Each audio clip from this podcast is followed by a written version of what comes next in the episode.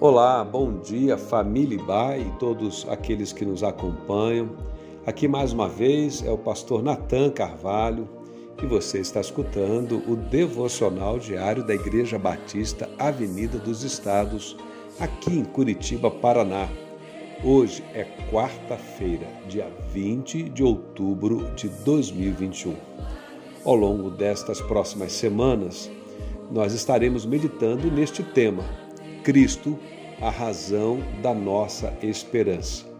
Hoje, o texto bíblico para nossa reflexão está na carta do apóstolo Paulo escrevendo aos Romanos, no capítulo 15, versículo 13, onde lemos: Que Deus, que nos dá essa esperança, encha vocês de alegria e de paz, por meio da fé que vocês têm nele a fim de que a esperança que vocês têm aumente pelo poder do Espírito Santo.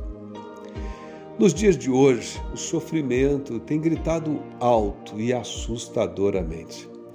A pergunta que nos fazemos, muitas vezes silenciosamente, é: quando será que tudo isso vai passar? Como será o meu futuro? O que será que o próximo ano que se aproxima nos reserva?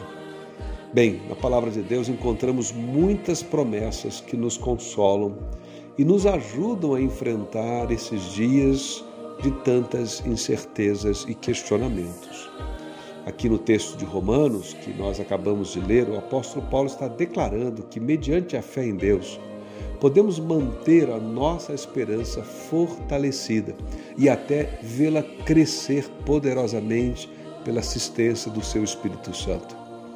O contexto desta declaração é a promessa de que Jesus Cristo viria, o Filho de Deus, e seria o Salvador de todo aquele que nele cresce.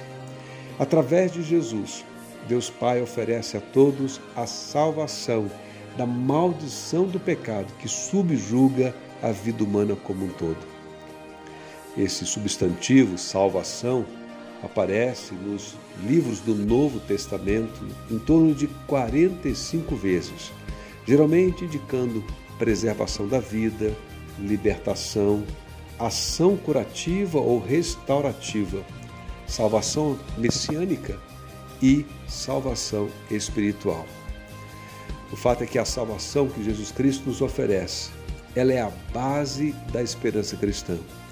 A morte e a ressurreição de Jesus Cristo é a garantia de que a nossa esperança de salvação através da fé nele não será uma esperança em vão.